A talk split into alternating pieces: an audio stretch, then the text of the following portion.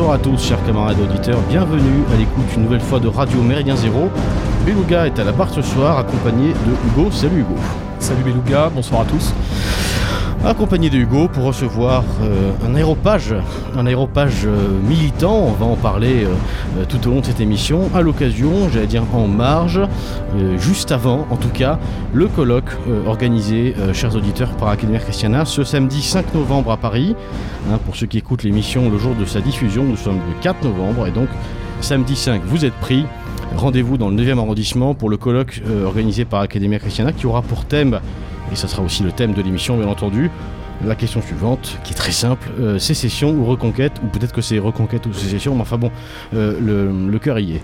Alors pour ce faire, nous recevons ce soir, bien entendu, Victor Aubert d'Académie Christiana. Bonsoir Victor. Bonsoir à tous, merci euh, Méridien Zéro euh, de m'accueillir euh, une fois de plus dans vos studios. C'est avec plaisir. Nous recevons également un militant d'Académie Christiana, Armel. Bonsoir Armel. Bonsoir à tous.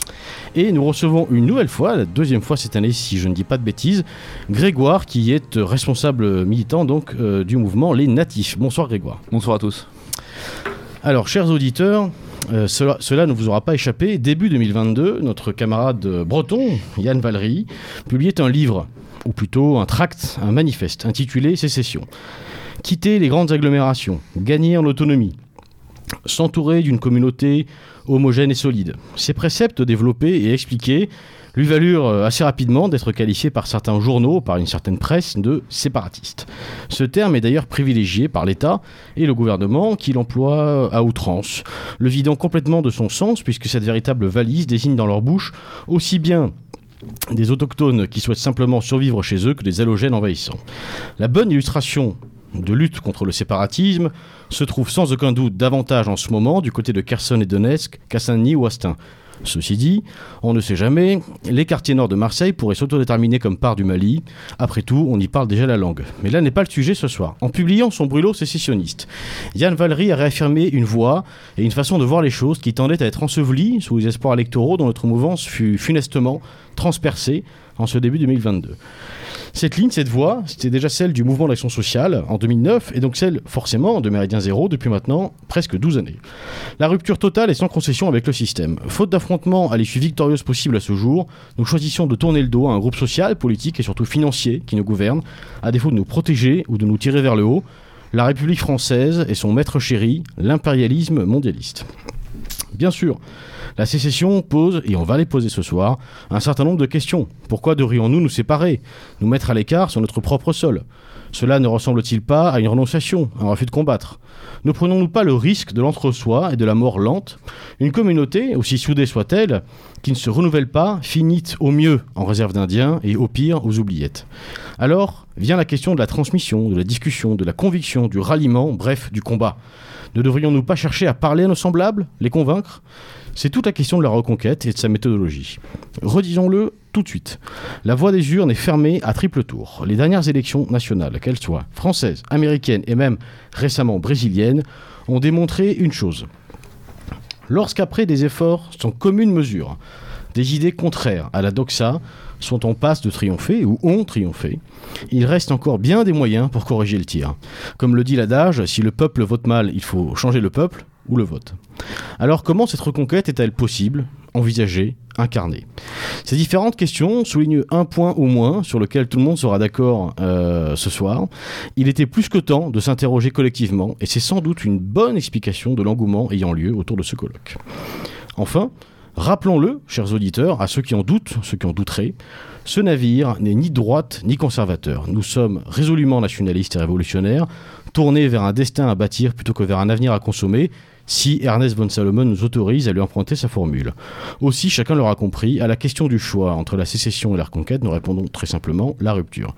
Pour autant, il est malgré tout opportun de poser la question, d'interroger les convictions et de réfléchir ensemble. C'est pourquoi nous sommes ravis, je le redis, d'organiser cette discussion avec donc, comme on l'a dit, Victor, organisateur du colloque euh, d'Académie Christiana, Armel, son fidèle bras droit, disons-le comme ça, et Grégoire, donc, que nous recevons avec plaisir et qui nous parlera de son quotidien, j'allais dire militant, de ses expériences militantes euh, au, cours desquelles précisément, je crois, il a fait ce qu'il fallait, il me semble, pour précisément parler à nos semblables.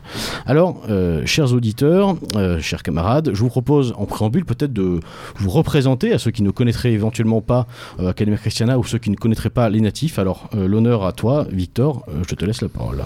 Donc, Victor Aubert, j'ai 33 ans, je suis le président et le fondateur de l'association Academia Christiana qui fête ses 10 ans en 2023. Euh, association qui est partie d'un constat qui était premièrement le manque de formation euh, au sein de la jeunesse et qui a voulu donc développer un institut de formation politique chrétien. Euh, également un laboratoire d'idées, c'est-à-dire que l'objectif, les Anglais diraient un think tank, l'objectif c'est d'essayer de penser des sujets contemporains et de pouvoir euh, apporter des réponses pour la jeunesse euh, sur ces différents sujets, tant que ce soit des sujets économiques, que des sujets écologiques, que des sujets euh, liés, on peut penser voilà toutes les, les, thématiques de genre, etc. Et puis enfin d'être un réseau d'initiatives puisqu'on regroupe à chaque fois lors de nos événements plus d'une quarantaine d'associations, d'entreprises, de bonnes initiatives qu'on essaye de soutenir, de porter, puisque ça sert à rien de parler de politique s'il n'est pas à la fin question de s'engager dans quelque chose. Donc le but c'est de montrer à cette jeunesse qu'il existe euh, eh bien des différents types d'engagement en fonction de tous les talents, que ce soit dans le domaine culturel, dans le domaine militant, dans le domaine économique, dans le domaine de l'artisanat. Euh, voilà, qu'il y a énormément de choses à faire très variées qui peuvent correspondre à tous les tempéraments, euh, toutes les, tous les caractères.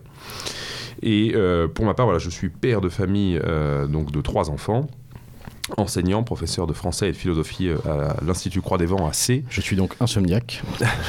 Et, euh, et donc, euh, je suis parisien de, de, naissance, d'origine. J'ai grandi à Paris.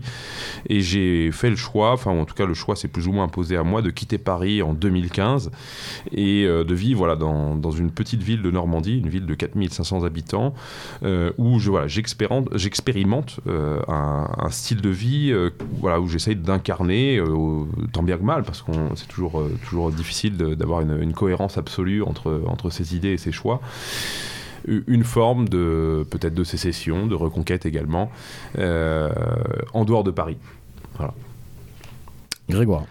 Grégoire, responsable des natifs, un des responsables des natifs. Euh, j'ai 25 ans, je suis étudiant. Euh, les natifs, c'est un groupe, un mouvement politique parisien qui s'est créé il y a un peu moins d'un an. Nous fêterons nos un an dans quelques semaines. On est un mouvement politique local qui a toutes sortes d'activités politiques et métapolitiques. Euh, on fait de l'action politique, de la formation. Euh, et on s'est illustré cette dernière année euh, en faisant des campagnes aussi diverses qu'une campagne sur la restructuration, enfin la reconstruction de Notre-Dame, une campagne contre Anas Kazib qui venait faire un meeting à la Sorbonne, ou tout récemment des actions, une action où nous avons diffusé le visage de Lola sur le, les locaux de la France Insoumise ou aussi une action, euh, une, campagne contre l'insécurité au Champ de Mars. Voilà, donc euh, beaucoup d'actions euh, très diverses, mais qui ont un objectif commun qui est de combattre toutes les menaces qui pèsent sur notre identité et notre civilisation. Alors rentrons tout de suite dans, le vif du sujet à propos euh, du colloque et peut-être, j'allais dire, parole coupable. Hein. Euh, est-ce que Victor, tu peux nous expliquer un petit peu le... Alors, chers auditeurs, on, se tutoie, on se connaît, euh, les, plus fidèles d'entre vous l'auront compris. Est-ce que tu peux nous, expliquer un petit peu la, dire, la genèse de l'idée et le pourquoi du comment de cette organisation? Alors, la question sécession-reconquête, elle m'apparaissait avant tout une question que se pose toute personne qui souhaite s'engager à un moment donné. Euh, et dans l'engagement, il y a la question de savoir où est-ce qu'on va mettre son énergie et la gaspiller le moins possible. C'est-à-dire finalement euh, donner une énergie qui soit la plus efficiente possible dans son, dans son, engagement militant. Voilà pourquoi cette question sécession reconquête. Alors pour présenter un peu cette question, je vais faire un peu le, prof de philo, hein, dans toute bonne introduction d'une dissertation de philosophie, il faut problématiser le sujet et définir les termes. Même si au cours de l'exposé, on pourra éventuellement euh, proposer d'autres définitions, puisqu'une dissertation, ça joue toujours un peu sur l'équivocité des termes. Ne, partez pas, chers auditeurs, c'est une blague, hein, c'est pas ça. Donc, euh, on pourrait définir peut-être dans un premier temps euh, la reconquête pour essayer de l'opposer à la sécession, pour avoir ensuite, par là, ce sera aussi l'objectif du colloque, de montrer que les deux idées ne s'excluent pas totalement, qu'il y a peut-être moyen de les concilier. Mais la sécession, d'abord, pardon, la reconquête, excusez-moi, comme la prise du pouvoir. Euh, la reconquête, finalement, si on, on- on considère qu'on est à la fin d'une époque, Je je te coupe, Victor, parce qu'on on va justement aborder tout ça au, au- cours de l'émission. Simplement, donc, sur, la genèse du colloque, avec cette idée de, poser la question, de la régler, peut-être aussi définitivement, de donner des orientations. Voilà, exactement. En fait, le vrai mot, c'est de donner des orientations. C'est finalement, on a une jeunesse qui souhaite s'engager, qui souhaite, euh, qui est au moment finalement des grands choix de vie. hein. Est-ce que finalement, on va euh, mener une grande carrière à Paris? Est-ce qu'on va, euh, euh, au terme de ses études, intégrer un parti politique pour s'engager vraiment dans l'action politique au niveau euh, le, plus haut, en quelque sorte Ou est-ce qu'au contraire, eh bien, finalement, on va quitter la ville, euh, se marier, s'installer à la campagne, etc. Et donc, c'est voilà, c'est un peu à ce moment-là que toutes les, grandes questions se posent. C'est à ces moments-là où finalement, on réfléchit à la manière de s'engager. Et donc voilà, c'était s'adresser à notre public, principalement un public de, de 18-30 ans, euh, leur apporter des clés pour réfléchir. Et encore une fois, le but d'un colloque, hein, c'est d'organiser vraiment un débat, donc de recevoir des gens dont les avis ne sont pas identiques. Et encore, et Academia Christiana, nous ne sommes pas euh, un mouvement doctrinal ou doctrinaire, donc il n'y a pas une ligne Academia Christiana, c'est plutôt une plateforme de discussion. Donc c'est d'essayer d'ouvrir le débat et de proposer à chacun de ceux qui vont assister à ce colloque et également aux intervenants, eh bien d'éclairer la question. On ne sait pas forcément quelle sera l'issue du colloque, comment est-ce que les, les différents intervenants vont, vont, vont réussir en, quelque sorte à convaincre aussi de, de- de- leurs différentes opinions. Il va sans doute se passer des choses à ce colloque-là, et c'est l'objectif. Et, d'ailleurs, le, débat est ouvert puisque les, invités, j'allais dire les participants, euh, les intervenants du colloque, euh, obéissent à un prisme assez large. On va pas tous les citer. On peut citer nos, camarades évidemment de l'Institut euh, Iliade, hein, si je ne dis pas de bêtises, par Romain Petitjean. Et. euh, Également, j'avais noté euh, notamment des personnages comme David Engels qu'on a aussi reçu, euh, chers auditeurs, à l'occasion de l'Université d'été d'Academia Christiana. Alors rentrons tout de suite dans notre première partie de l'émission. Euh, c'est très simple, hein, le plan aujourd'hui en, en deux parties, forcément. On, on va attaquer, je vous propose de, de- de commencer par examiner justement cette question de la reconquête. C'est un terme pour le moins qui peut poser question, euh, la reconquête, j'allais dire, de, de qui et, et de quoi? Alors, Vi- Victor, Grégoire? Alors, moi, une première approche de la reconquête, mais on pourra justement en discuter et, euh, je laisserai peut-être euh, Grégoire euh, ou Hugo voilà, commenter, apporter des nuances par rapport à ce que je veux dire. Mais la première manière dont on pourrait concevoir la reconquête, c'est vraiment comme un concept politique. Et je voudrais aussi qu'on la situe dans un contexte historique précis. Sommes-nous à la fin d'une époque? Parce qu'en fait, c'est quelque chose qui va être déterminant. Si, en quelque sorte, on considère qu'on est à la fin du processus de la modernité, qu'on atteint finalement peut-être le, moment fatidique où cette société, alors que moi en tant que chrétien, je considère une société fondée finalement dans la, le refus de Dieu, de cette modernité, va aboutir finalement à son stade ultime, le néant complet, l'anéantissement. Eh bien, euh, la reconquête, ça signifie, selon moi, essayer d'inverser cette tendance chercher en quelque sorte à euh, s'opposer à la fatalité de ce devenir historique et ultimement prendre le pouvoir pour inverser les choses. Et donc concrètement, la reconquête, c'est se présenter aux élections, intégrer les grands partis, utiliser des euh, outils, on va dire, de frappe qui peuvent parler aux masses, hein, donc euh, les, médias, euh, les grands médias, euh, reconquérir les institutions. Finalement, comme si on allait essayer d'empêcher finalement l'effondrement final de nos sociétés pour la redresser et reconquérir finalement tous les champs où, on pourrait dire depuis 1789, euh, peut-être depuis plus longtemps, enfin on peut en débattre, mais nous avons, nous avons été de défaite en défaite. Voilà pour euh, ma- ma première présentation de la notion de reconquête. Grégoire peut-être? Oui, alors la reconquête, elle est, elle est multiple. D'ailleurs, dans, la- vidéo d'Academia Christiana sur la reconquête, on présente plusieurs reconquêtes.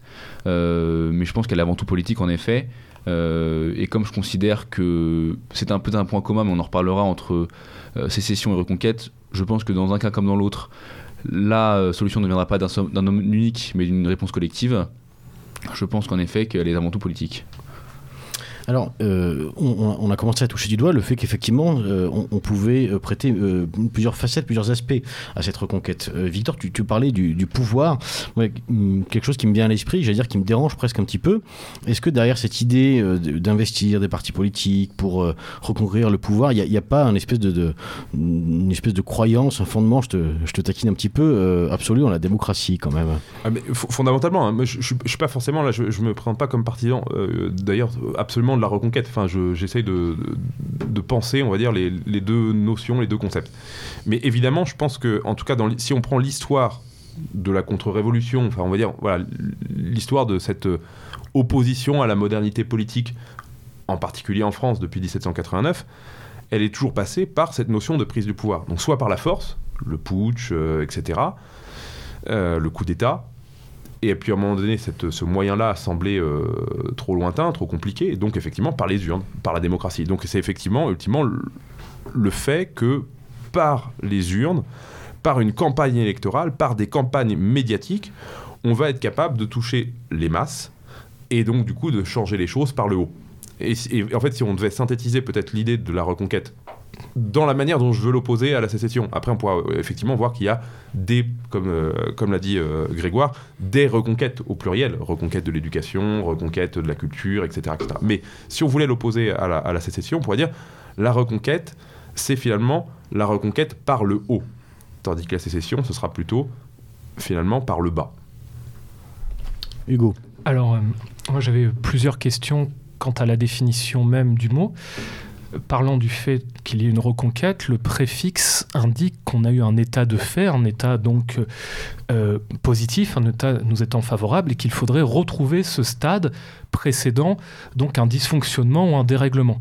Et c'est là un petit peu la question, c'est la première, à quel moment, quel moment de notre histoire nous avons eu cet état de fait, qu'il faudrait donc retrouver et seconde question, vous avez évoqué euh, notamment euh, la période de l'Ancien Régime, c'est-à-dire il y a plus de 200 ans, une époque non démocratique où le vote n'existait pas, une époque pré-industrielle, pré-moderne. Donc c'est un, État qui est à l'heure actuelle, par le biais justement euh, politique, par le biais électoral, qui est complètement antinomique, qui est complètement en opposition même avec, avec ce fait antérieur. Donc là, déjà, ça, pose cette, question. Ça pose cette question un petit peu fondamentale. C'est-à-dire, reconquérir quoi? Que, que voulons-nous retrouver?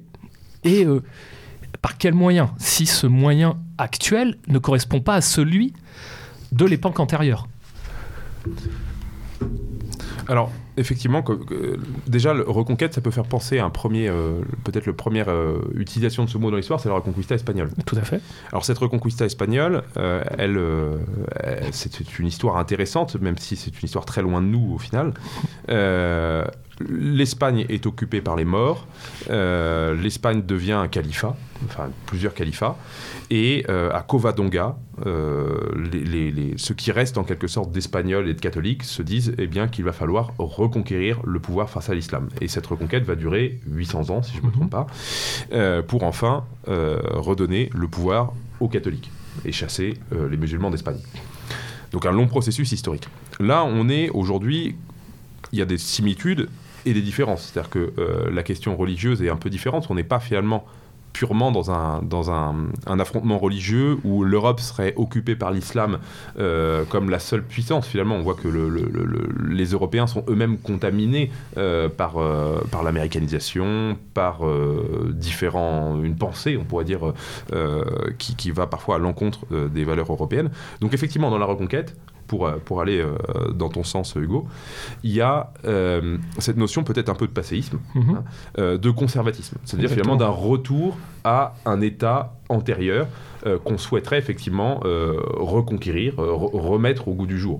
voilà. Et effectivement, comme tu as dit, il y a un décalage, puisque les époques antérieures sont révolues, Exactement. sont fondamentalement différentes de la nôtre. Euh, et donc reconquérir, si on, si on essaye de reconquérir, ça, forcément, ça pose une question de savoir comment conserver peut-être ce qu'il y a d'éternel dans la nature humaine, ce qui est intemporel, et de le remettre au goût du jour. Hein, et de, de, de, de, le rendre de nouveau acceptable euh, public. Grégoire bah, je plus sois à ce que dit Victor, d'autant plus quand on sait aujourd'hui que des, des, pans entiers de notre territoire sont, euh, sont conquis par d'autres. Euh, évidemment, le, le, le, cadre de la reconquête espagnole prend tout son sens. Euh, et puis j'irai aussi un peu plus loin. Je pense que la reconquête, c'est aussi la reconquête de notre destin et de notre destin en tant qu'Européens. Et c'est récupérer ce qui nous permettra d'être indépendants et libres demain. Et ça passe aussi par les outils, les outils de pouvoir. Alors, moi, je suis, euh, je suis d'accord dans, dans, dans les faits absolus, les faits théoriques, mais à l'heure actuelle, nous ne pouvons pas être dans, dans, cette approche-là concrète.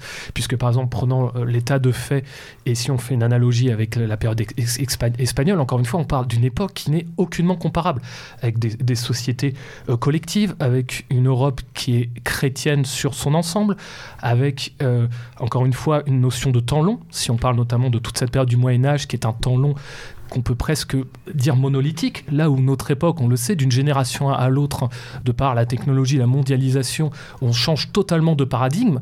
Et donc, c'est un petit peu le, le- risque de cette approche. En tout cas, là, je, je me- je m'exprime à la fois personnellement, mais aussi un petit peu au, au nom de notre ligne de rupture. C'est euh, euh, le fait, en fait, d'être en décalage qui entraîne en fait euh, un élément de conceptualisation mais qui n'est absolument pas applicable dans les faits. Ah mais je pense que plus que la méthode et euh, le cadre historique, c'est avant tout l'exemple et, euh, et la volonté qui doit être prise en compte et, euh, et étudiée dans ces cas-là. Euh, on peut prendre évidemment le cas de la reconquête espagnole, on peut aussi prendre le cas, un exemple qui m'est cher, c'est celui euh, de l'école de Saint-Héda et de Patrick Pierce. Et euh, on voit qu'en 1908, euh, le gaélique est, mis au banc de la société et que huit ans plus tard, grâce au tout, le travail fait par tous ces militants gaéliques, l'école de Saint-Héda, on a l'insurrection de 1916, puis après on a la guerre d'indépendance, et au fur et à mesure des années après, il y a des victoires politiques qui, qui arrivent. Donc je pense qu'il est très compliqué de, sur le temps long de, de réfléchir à des victoires, mais je pense que c'est on pose des jalons, des petites pierres qui au final un jour euh, aboutiront. Victor. Un autre argument peut-être en faveur de la reconquête est de dire, notamment sur la question de l'immigration, que la prise du pouvoir est le seul moyen pour inverser les flux migratoires. C'est-à-dire qu'on ne peut pas finalement, il n'y a pas de solution autre qu'une solution politique, en tout cas à, courte vue, euh, puisque finalement ces flux migratoires nous dépassent. Enfin, je veux dire, on ne peut pas euh, nous-mêmes aujourd'hui euh, monter des milices, chasser les gens, reconquérir comme, voilà, de manière militaire, armée. Enfin, aujourd'hui, on est dans un système dans lequel tout ça est, révolu. Et voilà, donc le seul moyen, bah, c'est qu'il y ait un gouvernement qui mette en place une politique de remigration. Euh, à grande échelle. Et c'était d'ailleurs un peu ce pourquoi euh, le candidat Zemmour, euh, en tout cas c'était une partie de son discours, de ce qu'il incarnait, c'était de se dire, voilà, il faut une grande politique en quelque sorte pour remettre les choses en place, reconquérir. Ah, donc c'est du coup d'où l'importance et le lien que j'essaye de faire entre cette notion de reconquête et une dimension politique. Alors, on, a abordé là plusieurs fois, on, va s'y attarder, la question de la méthodologie, précisément. Euh, la violence, on est obligé d'en parler, le recours à la violence, on est obligé d'en parler, il me semble, quand, on évoque la reconquête, puisque effectivement, ce terme, ne serait-ce qu'en en pensant effectivement à la reconquista, j'allais dire, c'est un terme éminemment physique. hein, euh, reconquérir quelque chose, reprendre, reprendre possession des lieux, hein, c'est c'est le cas de le dire, en ce qui concerne le, le territoire français. Alors, justement, dans quelle, euh, quelle place il faut laisser à cette expression, à ce recours à la violence, selon vous? Va- va- Vaste question. En fait, euh, pour aller un petit peu plus loin dans, ma question, parce qu'elle elle est posée peut-être un peu, simplement, la question que ça pose derrière, c'est euh, aussi, j'allais dire, un, un- rapport quasi enfin, très libéral. C'est celui du bénéfice-risque, hein. c'est-à-dire que euh, on a vu un certain nombre de militants au- auxquels il faut rendre hommage, et je, tiens tout de suite à le dire, c'est pas, euh, c'est ni un jugement de valeur, ni un regard dédaigneux, il n'y a aucun mépris dans ce que je dis, simplement, on a vu depuis des années euh, des militants courageux, et encore pas plus tard que récemment, eh bien être condamnés condamnés, persécutés, certains emprisonnés, d'autres euh, ayant perdu euh, voilà, leur travail, etc. Et donc, Et, et beaucoup d'ailleurs pour des actes qui ne sont pas de la véritable violence, et qui sont Euh, souvent des actes de défense. qui- Justement, j'y viens avec euh, bien souvent soit des actes de défense, soit euh, des, des- une volonté simplement eh bien, de, euh, d'agiter, hein, on appelle ça voilà, l'agitation propagande, d'agiter, de, de, mettre, de lancer une alerte, de mettre un phare, de braquer une lumière sur un problème à un moment donné, sur euh, une organisation qui, euh, qui, qui travaille euh, euh, contre son pays. Enfin voilà, et on s'aperçoit bien que euh, à la fin des fins, euh, on, peut se poser la question du bilan, du résultat. C'est-à-dire que d'un côté, il y a eu des vies euh, brisées, malheureusement, alors avec tous les honneurs qui vont avec, parce qu'encore une fois, euh, c'est pas anodin, euh, c'est pas anodin de, de, mettre son visage face à une caméra, c'est pas anodin de s'exprimer sur un plateau de télévision, c'est pas anodin d'avoir le courage physique nécessaire pour perturber une manifestation, etc. Tout ça est pas anodin, et ne l'ayant pas fait, j'ai évidemment pas de leçon à donner aux gens, aux gens qui l'ont fait. Néanmoins, la question qu'on peut se poser de loin, c'est est-ce que c'est pas une forme aussi de peut-être de gâchis de bonne volonté Victor. Alors, ça va être déjà, d'ailleurs, je, rebondis, ça va être une question qui va être abordée au colloque par Thierry Bouclier qui parle justement euh, du monopole de la violence chez l'extrême gauche. Alors après, quand on parle de violence ou de force, il faut savoir de quoi on parle. Est-ce qu'on parle justement d'un recours d'une violence légale, donc la police, l'armée, euh, donc qui sous-entend finalement le fait de reconquérir le pouvoir pour pouvoir utiliser justement cette force légale à des fins qui servent le bien commun, ou au contraire euh, d'une violence de euh, rébellion, d'une euh, violence finalement de résistance. hein. Alors, moi, pour moi, la question, elle est assez simple, hein, comme, comme tu l'as dit. On est à une époque des caméras de surveillance, des GPS, des téléphones on est traqué euh, 24 heures sur 24. En gros, toute action finalement clandestine, de, de- résistance, etc., comme, comme tout simplement bah, la résistance en 45, etc., c'est pour moi totalement impossible. En fait, on s'expose à des risques. hein. Enfin, voilà, encore une fois, j'ai vu dans, des amis proches euh, condamnés à, la prison ferme, même pas pour de la violence, simplement pour euh, s'être défendu en étant agressé. On a vu la dissolution de génération identitaire, etc. Aujourd'hui, je pense que euh, ce n'est plus une question. Enfin, il peut y avoir à, l'échelle personnelle, c'est-à-dire de, reconquérir une certaine forme de confiance en soi qui permette d'affronter l'adversité et la violence dans la rue. Mais euh, aujourd'hui, monter des milices ou, euh, essayer d'accomplir quoi que ce soit euh, par la force, ça me semble finir en prison automatiquement. Alors là-dessus, je ne suis pas forcément d'accord puisque les actualités des dernières années nous montrent que la violence s'inscrit constamment dans un rapport de force entre le groupe social et l'État. On l'a vu par exemple en Corse. Lorsque euh, des, euh, quand on s'appelle suite à la, à la mort d'Ivan Colonna, on a eu des commissariats qui ont été attaqués. On a eu des manifestations extrêmement violentes. Oui. Alors, je, je- je- je te coupe d'emblée, mais Oui. la Corse, c'est la Corse. C'est pas le Ah, territoire mais national. j'ai j'ai énormément d'autres exemples. on pourrait ça. parler, on y reviendra peut-être dans la partie Mhm. sécession, mais on pourrait parler également des bonnets rouges avec l'écotaxe, Exactement. euh, et, et dans une- d'une certaine façon aussi peut-être des gilets jaunes, encore que, mais je crois que Grégoire, tu voulais peut-être rebondir. Bah, si on prend l'exemple des Gilets jaunes, je rebondis directement sur ce que tu dis, Beluga, mais c'est les, Gilets jaunes. Au début, c'est une répression ardue de l'État qui réprime dans la violence ce mouvement. Et après, comme c'est pas suffisant, l'intégration de l'extrême gauche à ce mouvement pour le perturber et définitivement le, le saboter. Donc, euh, Ouais, mais quand, quand on regarde notamment, même dernièrement, je sais pas, il y a une semaine encore à Trappes, le commissariat qui a été attaqué avec aucune mesure coercitive, ou Mais- ce mais- genre d'éléments. D'accord, mais euh, je, je suis d'accord avec toi qu'en fait, Mhm. le recours à la violence est possible en France, mais pas pour mo- mouvance. C'est qu'il est à sens unique. C'est qu'en fait, quand c'est l'extrême gauche qui s'empare de la violence, euh, on l'a vu, hein, je ne sais pas si vous avez suivi ce fait divers. Euh, Enfin, fait divers, pour moi, c'est pas un fait divers, c'est un fait grave. Euh, L'Action française organisait, je crois, euh, donc des feux de la Saint-Jean Oui, oui, euh, en Alsace, enfin en tout cas dans l'est de la France. Et, euh, Dans le nord, dans le nord. pardon. Et euh, les Antifa, l'extrême gauche débarquent et incendient des tentes avec des gens la, dans la- les tentes. la- la jeune garde. Euh, voilà. Et je veux dire, pour moi, une affaire comme ça, ça finit aux assises. Euh, avec des peines de prison très lourdes. Euh, L'enquête est en cours et pour l'instant, il ne s'est rien passé. Donc, l'e- l'extrême gauche agit dans une impunité complète et totale, effectivement. Euh, elle peut saccager des églises, elle peut s'attaquer euh, à des mères de famille, des pères de famille. euh, on se souvient l'époque des manifs pour tous, etc. Chez nous, le moindre, le moindre petit geste, enfin on l'avait encore vu avec Génération Identitaire, le simple fait de mettre une banderole, de rentrer dans un local, etc., on finit au tribunal. Donc, encore une fois, tes exemples, je, je- je- je les approuve, mais la Corse, ce n'est pas le territoire national. Euh, Il y a une organisation en Corse, il y a- il y, a- il y a une complicité, il y a encore quelque chose de communautaire en Corse qui fait que la population est capable finalement d'avoir euh, une certaine autonomie relative par rapport au pouvoir jacobin et national. Il peut y avoir dans des grandes manifestations des élans, effectivement parfois populaires, qui euh, sont le témoignage d'un- rapport de force. Il peut y avoir des agriculteurs qui bloquent effectivement parfois des péages. On, voit, on l'a vu récemment avec les grèves dans les raffineries, etc. Donc il y, a, effectivement des rapports de force, mais ces rapports de force ne sont jamais de notre mouvance. Dès qu'ils sont incarnés par notre mouvance, ils sont réprimés euh, immédiatement et, euh, et ça finit souvent avec des lourdes peines. Mais il, pour- il pourrait y avoir plusieurs explications pour cela.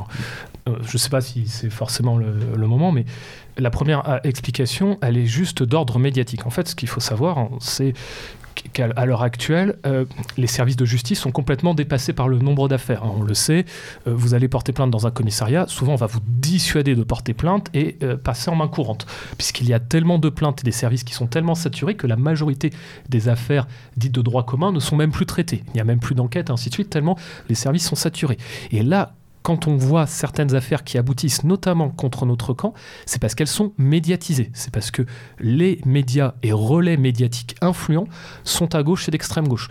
On l'a vu par exemple avec l'affaire Méric, jusqu'à une minute de, silence. Et donc ce n'est pas tant l'extrême gauche qui a le monopole de la violence, euh, du moins non réprimée, c'est plus que le camp d'en face a le monopole de la communication qui permet de faire basculer une partie de l'opinion publique en leur faveur. Et c'est ce qui aboutit ensuite à une décision politique et un procès. C'est comme cela que ça, fonctionne. Non, non, on est d'accord, on est d'accord. Mais dans les faits, euh, on s'aperçoit qu'on est impuissant face à cette situation-là. Ouais, mais... je, veux dire, quand, euh, on voit l'alvarium dissous, euh, tous les faits qui sont reprochés dans la dissolution de l'alvarium sont extérieurs à l'alvarium. Euh, Alors, moi, je pense que pour l'alvarium, c'est surtout une question politique liée à l'électorat musulman. Comme Gérald Darmanin a, dissous des associations islamistes, hein, vous vous rappelez, bah, en fait, c'est donner un gage pour être toujours dans la logique de l'entre-deux. C'est-à-dire, c'est purement électoraliste. On est parfaitement d'accord. Mais ce que je veux dire, c'est que concrètement, la situation aboutit à une utilisation de la violence impossible pour notre mouvance. Alors, euh, Hugo, tu as soulevé une, question qui est intéressante et il me semble qu'elle sera d'ailleurs, euh, je crois, abordée euh, au colloque, si je dis pas de bêtises. C'est celle du rapport aussi aux médias de masse. Hein, puisque, comme tu l'as dit, ce qui compte, ce sont les médias, les relais médiatiques. Alors, il y, a eu quand même, depuis un certain nombre d'années, on entend que voilà, la société se droitise. Il y, y, a même eu des commissions parlementaires sur le sujet. Est-ce que tout d'un coup, Bolloré, l'homme qui a financé en partie Sarkozy, va faire aboutir nos idées à travers plus sérieusement, ça, pose quand même la question euh, de notre rapport à ces médias. Et là encore, on est en plein euh, dans, cette, euh, dans cette séparation entre la reconquête, ou en tout cas, ce qui s'apparente, parce que j'aimerais qu'on discute ensuite de ce terme qui, moi, personnellement, a tendance un petit peu à me déranger, et une forme de, effectivement, de rupture où on dit non, on ne veut plus aucun rapport avec eux, avec tous les désavantages que, que ça implique. Alors, dans quelle perspective on se, on se placerait à ce moment-là dans, cette optique de reconquête vis à -vis de ces médias de masse? Est-ce qu'on peut les utiliser? Est-ce qu'on peut les solliciter? Est-ce qu'on peut les provoquer? Est-ce qu'on n'est pas finalement euh, dépendant d'eux? Pourquoi euh, une manifestation euh, de 200 personnes va être plus filmée qu'une de 2 millions? Voilà, c'est des questions qui, sont intéressantes et que Grégoire, je crois, tu as un peu expérimenté peut-être. Bah oui, je pense qu'aujourd'hui l'agitation de propagande, c'est l'arme du faible au fort. Et justement, cette stratégie, c'est d'inverser la loupe médiatique pour l'inverser, pour, l'utiliser à notre escient contre, contre nos adversaires. Et donc, c'est faire une action avec un petit nombre de militants avec le moins de risques possible, mais la plus spectaculaire possible, pour justement que les médias s'en emparent et pouvoir propulser nos, thèmes, euh, nos thèmes sur le devant de la scène. Alors ça c'est de la théorie. Euh, maintenant, ça s'est incarné avec euh, pas mal de succès ces dernières années, avec des groupes de droite, mais aussi de gauche. Donc, je pense que c'est une, méthode qui a, qui a prouvé son efficacité. Maintenant, la question, c'est de savoir ce qu'on peut en faire sur le long terme. Alors précisément, elle a prouvé son efficacité effectivement euh, sur le moment, puisque des relais, il y en a eu. Là, évidemment, euh, difficile de ne pas parler euh, de génération identitaire et avant eux aussi de ce qu'était le, bloc identitaire. On pourrait citer beaucoup de choses. Moi, j'ai en tête un exemple qui peut-être fera sourire les auditeurs les, plus âgés avec l'affaire du, Quick Halal à, Lyon. C'était en plus, j'ai trouvé, ça drôle, en plus il y avait de l'humour, où effectivement il y avait 200 bonhommes avec des têtes de cochon qui, étaient, qui débarqué pour réclamer des, des hamburgers au, au lardon. Non, mais plus sérieusement, donc sur le moment, il y a effectivement des succès, il y a un retentissement, on en discute. Donc potentiellement, on, comprend bien que euh, chez euh, euh, l'auditeur lambda de telle ou telle chaîne, ça peut potentiellement voilà, réveiller une idée, soulever une question, etc. Mais sur le long cours, est-ce que c'est vraiment une stratégie qui peut être déployée, qui peut être viabilisée? Alors, dans un premier temps, on peut dire qu'effectivement, les médias, bah, c'est la caractéristique propre d'une société. on appelle ça d'ailleurs les masses médias. Hein. donc les médias parlent aux masses et euh, donc dans une stratégie effectivement de, reconquête du pouvoir, euh, réussir à passer à travers les médias, de passer ces sujets. Hein. C'était euh, d'ailleurs parfois un des arguments pour soutenir le candidat Zemmour, même si on était persuadé de, de son échec aux élections présidentielles, c'est de dire il va faire passer nos idées. Donc soutenons-le effectivement, euh, le fait que CNews euh, ou d'autres médias soient rachetés, on peut penser même euh, à l'affaire Elon Musk, etc., eh bien, ça profite. Néanmoins, qu'on le veuille ou non, peut-être on peut être insatisfait de, ce profit, mais néanmoins, ça profite quand même à nos idées, au moins de loin. Mais là où il y a peut-être un, bémol par rapport aux, médias, c'est que cette stratégie effectivement qui consiste à surfer sur l'actualité, à essayer de, finalement de percer euh, à l'échelle euh, à l'échelle nationale à travers les médias, elle peut provoquer à long terme un essoufflement et peut-être un gaspillage d'énergie. C'est-à-dire si finalement puisque euh, tous les sujets sont oubliés dans les 48 heures après. On est dans une succession permanente finalement d'affaires qui en chassent une autre, etc. Ben, on peut se dire, si on, si on, se donne comme objectif militant euh, d'être dans, dans la course, et euh, à un moment donné, ben, forcément, un coureur finit par s'épuiser, quoi. Où il faut avoir vraiment des ressources et une énergie colossale pour pouvoir, voilà. Et en même temps, c'est d'un côté un travail nécessaire et salutaire, et en même temps, se pose la question, et c'est pour moi, un, des, sujets majeurs euh, dans l'opposition qu'on pourrait faire entre reconquête et sécession, c'est celle du gaspillage d'énergie. Hugo. Aussi, euh, autre point, c'est ce qui est ce qui est un petit peu dommage aussi dans la dans la logique de CNews, c'est que elle construit toujours une logique de réaction. C'est-à-dire, nous ne sommes jamais acteurs d'un événement, mais on réagit face à un fait divers. Et donc, on entre un petit peu dans cette logique de faits divers qui se successivent, hein, toujours le plus horrible et morbide les uns avec les autres, mais on n'est jamais dans une création positive, un, élan qui nous pousse à nous élever.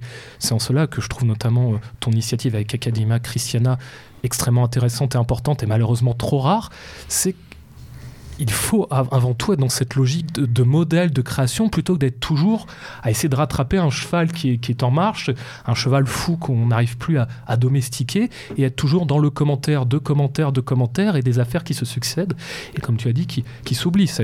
Aujourd'hui Lola, demain, euh, je sais pas, Martin, euh, Jean, comme c'est le cas malheureusement déjà tous les jours et comme c'est répertorié par de nombreux sites. Grégoire. C'est vrai Hugo ce que tu dis. Maintenant, est-ce que c'est le rôle de CNews d'avoir cette mission-là de promouvoir des idées, des mesures, des réformes, etc. Ça pourrait, hein, mais je ne suis pas sûr qu'aujourd'hui, en tout cas, ce soit la volonté. Maintenant, euh, au mouvement politique, au groupe politique, d'arriver à imposer euh, des thèmes, des idées et, des solutions, évidemment, puisque c'est quand même ça le but à la fin. Euh, si on reprend les, les exemples qu'a cité Beluga tout à l'heure, juste la question du racisme anti-blanc, le racisme anti-blanc il y a 20 ans, c'est juste l'extrême droite qui en parle, aujourd'hui tous les Français savent que, c'est une réalité. Donc, même si évidemment c'est pas demain que cette, problématique-là va se régler, au moins les gens en ont conscience et cette prise de conscience elle est au moins euh, nécessaire. Oui, mais dans le cas du racisme anti-blanc, il y a aussi ce qu'on appelle le phénomène de réalité. C'est-à-dire est-ce que les personnes ont pris conscience parce qu'on leur avait dit ou simplement parce qu'elles sont faites agresser et l'ont elles-mêmes subi? Hein, C'est là où on le saura pas, mais au moins ça a permis cette, volonté militante, elle a permis d'en parler, que ce soit on en parle dans les médias et que ce soit aussi euh, que les gens se rendent compte euh, que la réalité du quotidien qui vivait en bas de chez eux, on en parle aussi sur les plateaux télé. D'un point de vue, euh, j'allais dire un petit peu plus large, j'aurais aimé vous soumettre une, citation qui n'est pas exacte, puisque malheureusement je ne l'ai pas retrouvée. Elle m'a été soufflée par le, lieutenant Sturm, qu'on salue, et qui nous vient en fait du, du frère d'Ernest Junger, Frédéric Georges, qui, euh, grosso modo, expliquait que globalement, plus euh, le système va chercher à accélérer nos existences, à accélérer nos vies, avec euh, plus de spontanéité, plus d'immédiateté, on le voit bien, il ça il y a un siècle, hein, mais on, voit bien que c'est de plus en plus la réalité, avec le monde des réseaux sociaux, avec cette communication incessante, avec même dans nos vies, avec nos, téléphones, tout doit aller vite, vite, vite, vite, vite, le plus vite possible, etc. Et bien lui, ce qui est, c'est plus le système va accélérer, notre rôle à nous, précisément, c'est de décélérer d'aller à rebours pour refuser, euh, refuser en fait la, cage euh, qu'on nous désigne comme si on était un, hamster qui doit tourner dans son dans son dans sa roue voilà. Et euh, peut-être que c'est un reproche qu'on pourrait faire à une stratégie médiatique puisque encore une fois ces médias sont tout puissants et c'est eux qui décident finalement de qu'est-ce qu'on médiatise et qu'est-ce qu'on médiatise pas. Et surtout comment on le médiatise. Et euh, typiquement, euh, malheureusement, l'exemple le, plus récent avec les, rassemblements qu'il y a eu un peu partout en France euh, pour, cette pauvre petite Lola qui a été assassinée, il y a une initiative qui est, alors est-ce qu'elle est spontanée, est-ce qu'elle est militante, peu importe, il y a une belle initiative qui se fait partout sur, sur l'échelle nationale avec des gens, même lambda, je ne les citerai pas, mais j'ai des proches qui sont aucunement politisés qui m'ont dit Ah, samedi j'y vais, c'est inacceptable. Donc effectivement, il y a de belles choses et ce qui en ressort in fine, une semaine après, c'est on va dire oui, mais euh, il y avait un drapeau, euh, enfin il y avait tel drapeau à telle manifestation à Paris et euh, il y a eu tel problème dans une autre ville. Donc là, encore une fois, la question qui est posée plus largement, que j'aimerais vous poser plus largement, c'est celle vraiment de la place qu'on accepte ou pas, et la place qu'on nous laisse, qu'on nous donne. Est-ce que vraiment on veut participer à cette temporalité qui nous est imposée? Victor, peut-être. Alors, déjà, je pense que les choses sont peut-être pas binaires. On peut peut-être faire les, deux. C'est-à-dire, euh, d'une part, être capable de, prendre des temps de retraite, euh, de sortir du monde, euh, d'avoir une vie intérieure, de, garder un lien avec la lecture, à la prière, qui fait que voilà, nous ne nous laissons pas dissoudre finalement par cette instantanéité et cette accélération du monde tout en étant aussi certains moments connectés, certains moments être capable d'interagir avec ce qui se passe. Moi, ma crainte, mon souci, parce que c'est une question que je me pose euh, au quotidien, quoi, c'est qu'est-ce que je fais de ce smartphone? Est-ce que euh, je m'en sépare euh, et, j'abandonne même l'utilisation du téléphone parce que ça me détruit? Enfin, et, en fait, on, en fait tous le constat. On est quand même un peu mangé par, par nos notifications, par toutes ces choses-là. Euh, et en même temps, du coup, le risque d'abandonner cet outil de perdition, euh, bah, quand on, dirige un mouvement, c'est de plus avoir d'audience. Euh, et, pour le coup, nous, Académie Christiane, notre expérience, c'est qu'effectivement, sans les réseaux sociaux, on n'existerait pas aujourd'hui. Enfin, en fait, tout, ce travail qu'on a réussi à faire, quand aujourd'hui on veut communiquer sur un colloque, il faut des réseaux sociaux. il faut être capable, justement, enfin, là, on, est en train de parler autour d'un micro. On, on, est un média, alors un média dissident, certes, etc. Mais néanmoins, on on est un peu obligé de rentrer dans le jeu et le risque pour moi de, le fuir, c'est peut-être de se sauver soi-même, mais tout seul. Euh, enfin, de, perdre un contact important avec la réalité, avec le monde. Euh, voilà, c'est une question que je pose. J'ai pas forcément d'opinion tranchée dessus. C'est effectivement, euh, c'est un des reproches qu'on peut formuler à propos de la sécession qu'on abordera effectivement en, deuxième partie d'émission. Grégoire, peut-être? Non, non, mais je, je plus sois tout ce que dit tout ce que dit Victor. C'est une vraie, c'est une vraie problématique qui est posée d'ailleurs à beaucoup de jeunes qui sont euh, plongés à fond dans l'individualisme et qui, euh, vivent euh, et qui existent à travers, leurs réseaux sociaux et leurs smartphones. Maintenant, c'est aujourd'hui un outil de combat inévitable pour tout militant politique à l'heure actuelle. Alors, autre chose, autre point, il me semble quand même important à, aborder. On a, parlé effectivement de, la manifestation de la reconquête, j'allais dire, dans les faits, physiquement. On a parlé aussi, on vient de parler un petit peu de son aspect médiatique impossible euh, de ne pas aborder plus en détail euh, son aspect euh, politique. Politique, j'allais dire, pas au sens noble du terme. Évidemment, aujourd'hui, quand on dit reconquête à, quelqu'un dans la rue, c'est pas, pas à nous qui pense, hein, c'est au parti politique du même nom qui a, été lancé, alors je, crois que c'est 2021 l'année exacte, mais bon, passons. quel rapport, justement, quel rapport on peut entretenir avec ces, avec ces grandes structures politiques qui ont des moyens financiers quand même relativement importants et qui ont tendance, euh, dont on pourrait dire peut-être plutôt, qu'ils auraient tendance à, j'allais dire, vampiriser, vampiriser aussi un, combat, des idées et finalement à, à dévoyer un petit peu, parce que bon, notre combat, effectivement, l'immigration en fait partie, mais il euh, n'y a pas que ça. Il hein, n'y a pas que ça.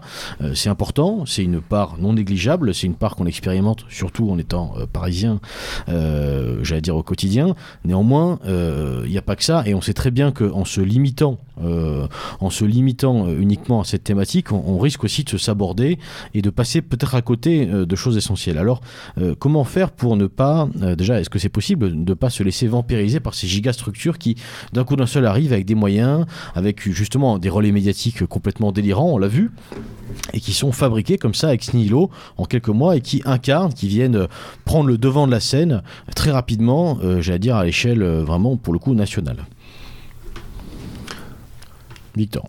Alors, pour moi, la première chose qu'on peut, euh, l'hommage qu'on pourrait rendre à Éric Zemmour et à son parti Reconquête, c'est d'avoir libéré la parole. C'est, je pense que beaucoup de gens, quand ils voient Éric Zemmour à la télé, parce que c'est d'abord un, phénomène de télévision, Éric Zemmour, euh, du journaliste, des médias, euh, c'est de se dire, bah, finalement, il a mis des mots MOTS sur des mots MAUX, et il permet à un certain nombre de, de personnes de se sentir représentées. Alors, on, a vu finalement que son score était minime, 7%, euh, euh, que finalement peut-être voilà, Marine Le Pen incarne davantage ce rôle justement euh, de, de, personnifier une parole populaire de l'incarner, de d'être un, porte-parole finalement du peuple. Et ça, je pense que c'est dans une démocratie et surtout dans une société de masse, eh bien, c'est quand même une attente des gens. Les gens sont très attentistes, ils attendent un sauveur, ils attendent, ils attendent le salut par les urnes, ils attendent d'être représentés par quelqu'un.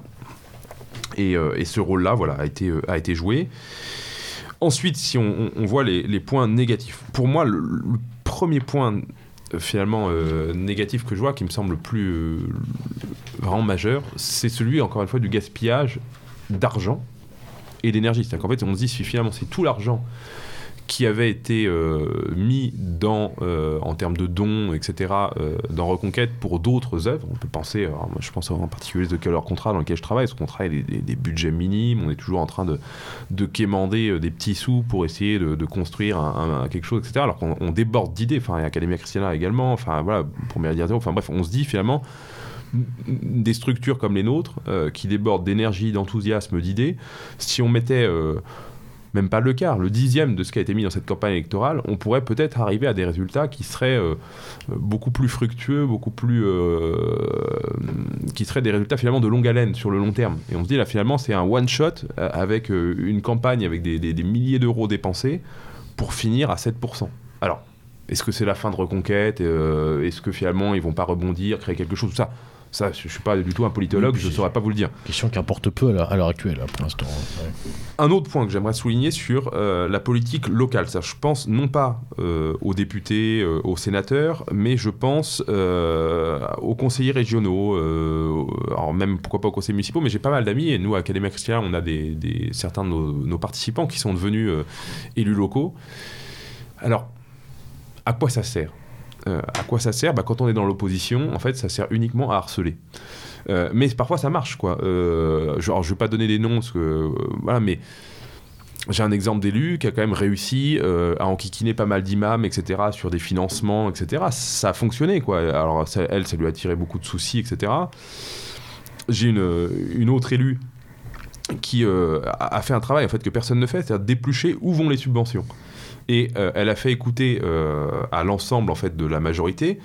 Euh, elle a lu les textes de rap pour lesquels finalement le, conseil régional euh, donnait ses subventions. Et tout le monde a dit bah oui non en fait on peut pas subventionner un truc qui fait la promotion du trafic de drogue euh, et d'armes dans les cités quoi. Donc bon c'est des petites choses évidemment. mais je pense qu'elles sont importantes et encore plus pour le coup sur la question municipale on, a des exemples, je pense, dans, dans nos entourages de mairie qui ont pu être prises par des, gens proches de nous. Euh, alors c'est pas la révolution, c'est pas le grand soir. Euh, je veux dire, on change pas le décor d'une ville du jour au lendemain. Mais petit à petit, on installe quand même quelque chose, euh, un changement culturel, un changement, etc., qui pour moi n'est pas négligeable. Quoi. On peut pas s'abstenir de ça. Mais là, il faut distinguer du coup politique locale de politique nationale. Hugo. Même là, pour être dans des discussions un peu plus philosophiques, on peut aussi distinguer, vous savez, le politique de la politique. Avec l'origine grecque, hein, la racine grecque, polis, hein, la cité, qui est en fait la manière de gouverner une cité. On rappelle que les premières fonctions politiques devaient être attribuées à des personnes qui n'étaient pas rémunérées et qui le faisaient pour leurs compétences et leur savoir.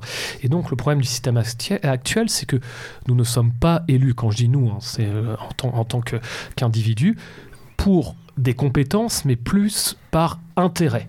Donc on a une professionnalisation de la politique avec des personnes qui deviennent politiciens, politiciennes par simple intérêt ou par rémunération. On l'a vu avec l'exemple notamment bah, du parti d'Éric Zemmour. Les personnes ont voulu devenir militants du parti et se sont retrouvées dirigées par Sarah Knafo. Voilà, Sarknafo, qui était euh, la compagne euh, un petit peu secrète d'Éric Zemmour, par d'autres personnes comme Martin Pelletier, qui vient pourtant à la base. Guillaume. Euh, ouais, Guillaume Pelletier, pourquoi je dis Martin Pelletier euh, C'est pas, ouais, pas, les mêmes, pardon, excusez-moi, un petit. Ouais, Guillaume Pelletier, excusez-moi. Euh, Guillaume Pelletier, qui lui. Euh, vient à la base alors des républicains puis à même de l'UMP on connaît un petit peu son CV et qui d'un coup est juste par position médiatique est catapulté euh, sur les hautes sphères, alors pourtant il n'a jamais été militant, militant, ni même très proche de ses idées. Et donc, quelque part, euh, ça, ça, un message qui, qui est terrible. Hein. Et j'ai pour preuve aussi, euh, j'ai lu ton, ton, interview, tu sais, de présentation, que j'ai trouvé très bien, et tu avoues toi-même que pour le colloque, tu n'as aucun politique pourtant ils ont été sollicités, qui ne sont venus. Donc est-ce que ce n'est pas simplement juste une des réponses à cette problématique, hein, le fait qu'à l'heure actuelle, la politique telle qu'elle est conceptualisée en France n'est qu'un qu'une voie de garage, n'est qu'un échappatoire. Alors je rebondis même sur un de tes propos, sur, sur la question financière. Euh, on, on l'a vu enfin, au moment justement de savoir si euh, Éric Zemmour allait soutenir Marine Le Pen, etc.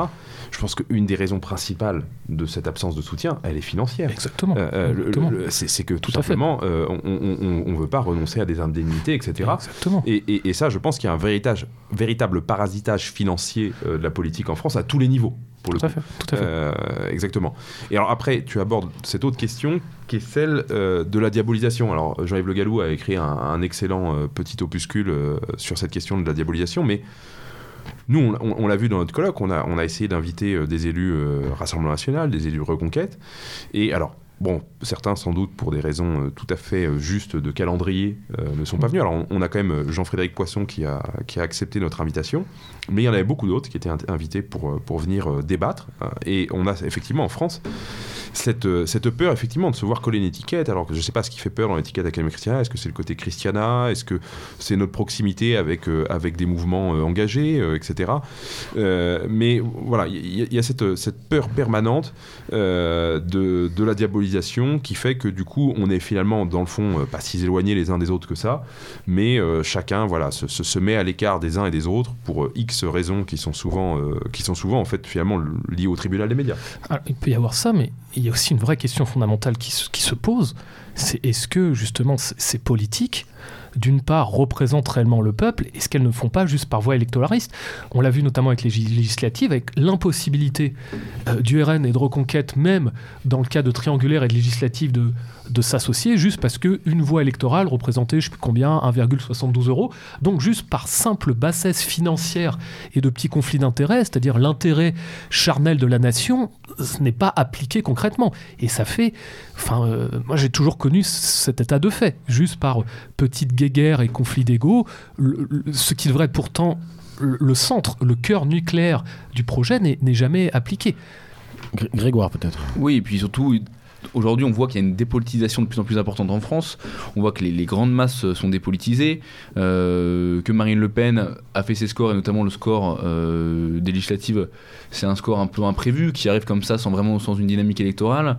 Euh, on voit que les gens, euh, les gens votent pour une étiquette, pour un nom, sans évidemment lire les programmes.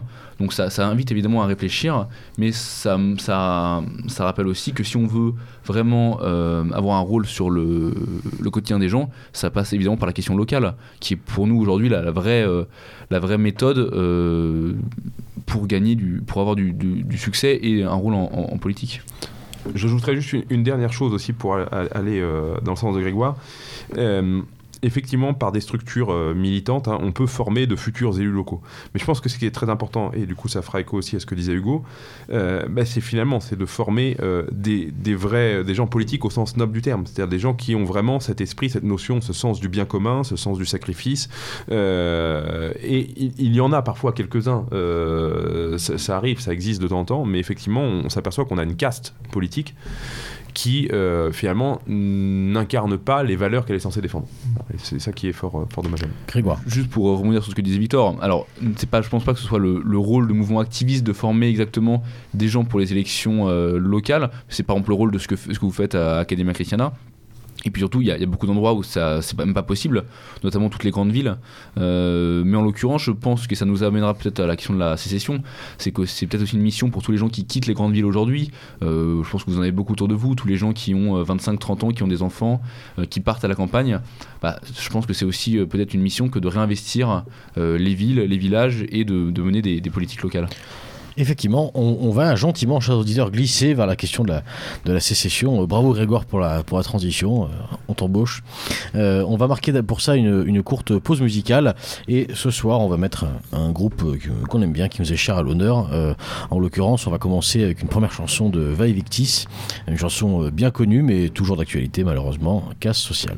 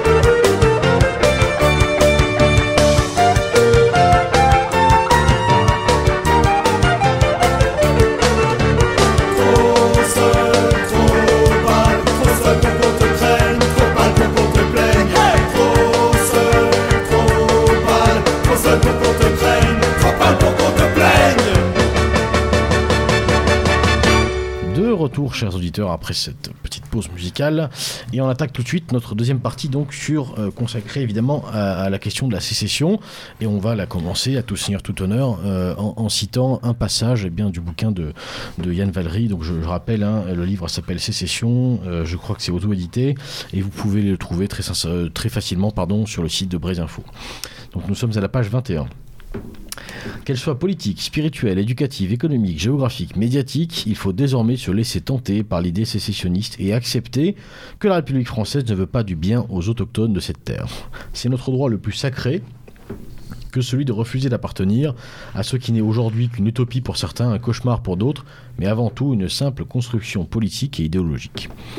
Donc euh, voilà, un passage euh, dans lequel eh bien, euh, Ya- Yann Valéry nous donne un peu très brièvement euh, les, raisons euh, qui, qui lui l'ont amené à cette idée sécessionniste. Alors, euh, première question peut-être, Pardon, on, va attaquer la chose en deux temps. Euh, dans un premier temps, la partie très pratique et pragmatique hein, de, la, sécession, que Grégoire, tu as commencé à toucher un peu du doigt, la question géographique aussi, la question de sa faisabilité, euh, euh, j'allais dire, en zone urbaine.